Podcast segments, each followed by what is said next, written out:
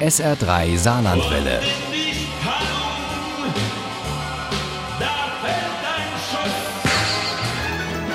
Der Krimi-Tipp.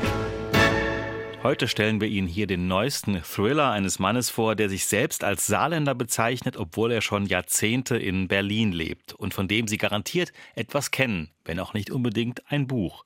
Es geht um Andreas Pflüger, einer von Deutschlands bekanntesten Drehbuchautoren.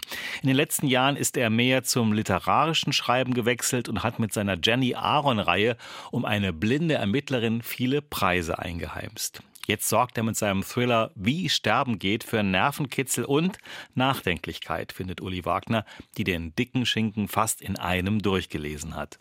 Der neue Roman von Andreas Pflüger spielt mitten im Kalten Krieg und er beginnt auf der Klinikerbrücke zwischen Potsdam und Berlin, auf der die Supermächte mehrmals Top-Agenten ausgetauscht haben. Im November 1983. Die Idee zu diesem Roman hatte sich bereits vor Jahren in Pflügers Kopf gesetzt. Als er gerade mit dem Schreiben beginnen wollte, überfiel Russland die Ukraine und er legte, wie so viele, sein Projekt erst einmal auf Eis. Aber dann wurde ihm klar, dass sein Thema mit dem, was gerade in der Ukraine passiert, zusammenhängt. Wo die Kontinuitäten von der Zeit des Kalten Kriegs zu der Jetztzeit liegen, das spielt eine wichtige Rolle im Roman. In Wie Sterben geht soll der Sohn eines hohen KGB-Funktionärs, der in den USA in der Todeszelle sitzt, gegen den KGB-Oberst Rem Kokura ausgetauscht werden. Tarnname Pilger. Und diese Übergabe geht auf grandiose Weise schief. Und ich sprenge als Autor auf den ersten Seiten des Romans die Klinikerbrücke in die Luft. Nina hatte ein Pfeifen im Ohr, das sie verrückt machte. Die Brücke stand auf dem Kopf. Dichter Rauch überall. Blutgeschmack. War für mich ganz wichtig, am Beginn dieses Romanes dieses Todesballett zu erzählen, diese große Action-Szene. Vor allem, weil er wissen musste, sagt Andreas Pflüger, weil er wissen musste, wie belastbar seine Hauptfigur Nina Winter ist. Die hat bei dieser Übergabe nämlich eine Schlüsselrolle, weil sie die einzige ist, die Rem Kukura, also Pilger, identifizieren kann. Und erst als ich gemerkt habe, die ist äh, ein ziemlich zähes Weibsstück, war ich beruhigt. Gleich danach geht es fast vier Jahre zurück.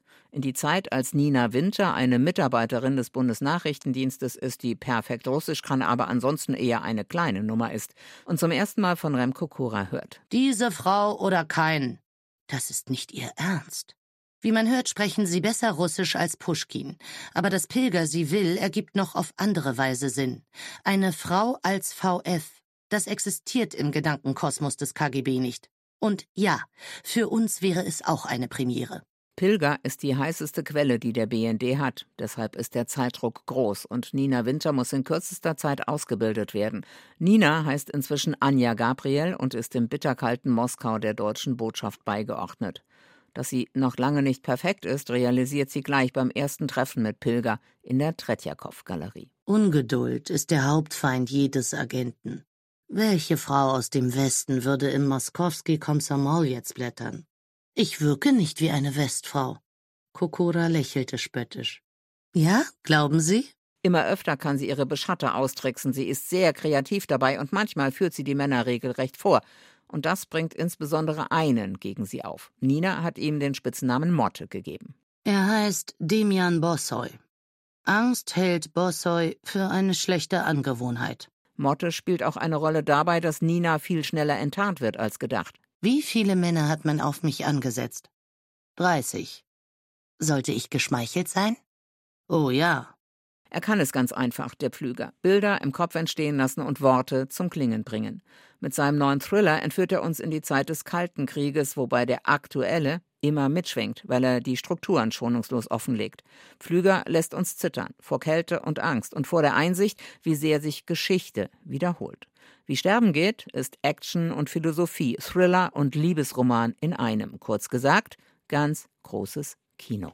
Wie Sterben geht von Andreas Pflüger ist bei Surkamp erschienen. Das Buch hat 448 Seiten. Die gebundene Ausgabe kostet 25 Euro. Das E-Book gibt es für 21,99 Euro. Wie Sterben geht gibt es bei Random House Audio für 24,95 Euro auch als Hörbuch mit Britta Steffenhagen als Erzählerin. Daraus stammen auch unsere Zitate. Ohne Krimi geht die Mimi nie ins Bett.